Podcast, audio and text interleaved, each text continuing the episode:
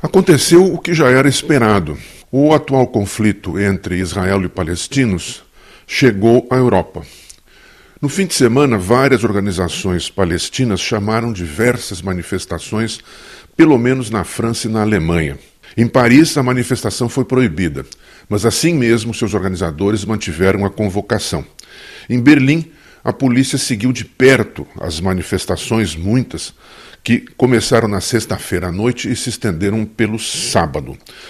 As autoridades alemãs temiam que essas manifestações dessem origem a atos de declarado antissemitismo, o que é considerado crime na Alemanha. Eh, durante a semana passada, alguns dos ah, manifestantes foram detidos pela polícia por queimarem bandeiras de Israel, o que é proibido também no país, ou então por apedrejarem sinagogas. A posição oficial da Alemanha sobre a questão é complicada, para dizer o mínimo. A sua pedra fundamental é o reconhecimento do direito à existência de Israel e do seu direito a defender-se, né? e condenando, por exemplo, a atitude do Hamas de lançar foguetes desde a faixa de Gaza contra alvos israelenses. Ao mesmo tempo, o governo alemão defende as resoluções da ONU sobre a criação de dois estados, um israelense e outro palestino, e também sobre a condenação da anexação de novos territórios por Israel a partir da guerra de 1967.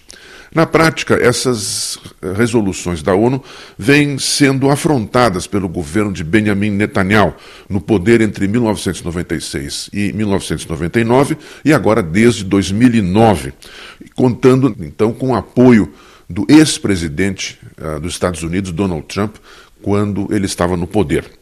A primeira aproximação diplomática entre Alemanha e Israel aconteceu em 1952 e a troca oficial de embaixadores entre os dois países ocorreu em 1965.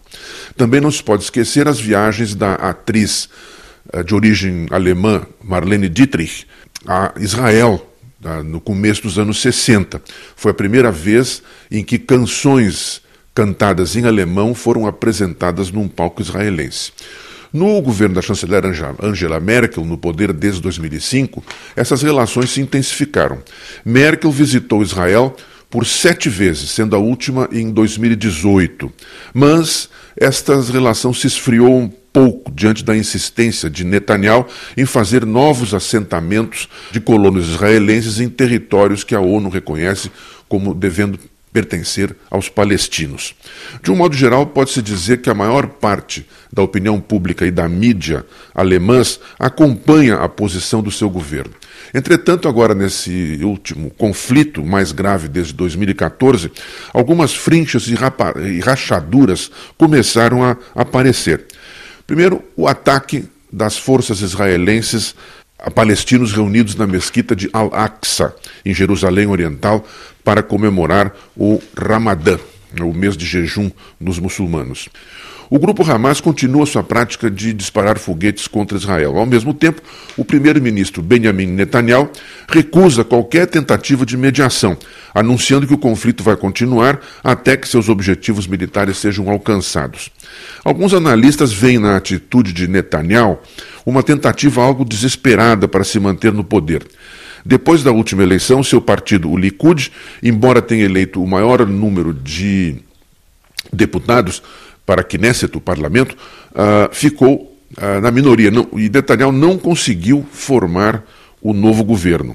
O presidente do país, Reuven uh, Rivlin, então chamou seu principal opositor, Yair Lapid, do partido Yesh Atid, para que tentasse a formação do novo governo, dando-lhe prazo até o começo de junho. Acuado, Netanyahu, que enfrenta várias acusações por improbidade administrativa e também por corrupção, quer manter a sua aura de defensor supremo do Estado de Israel para se aferrar ao poder e quer puxar para si os dividendos deste conflito. Lapid, que alega sabotagem por parte de seu rival, afirma que chegou o tempo de Netanyahu abandonar o leme. Né? Resta saber quem ou o que vai convencê-lo disto.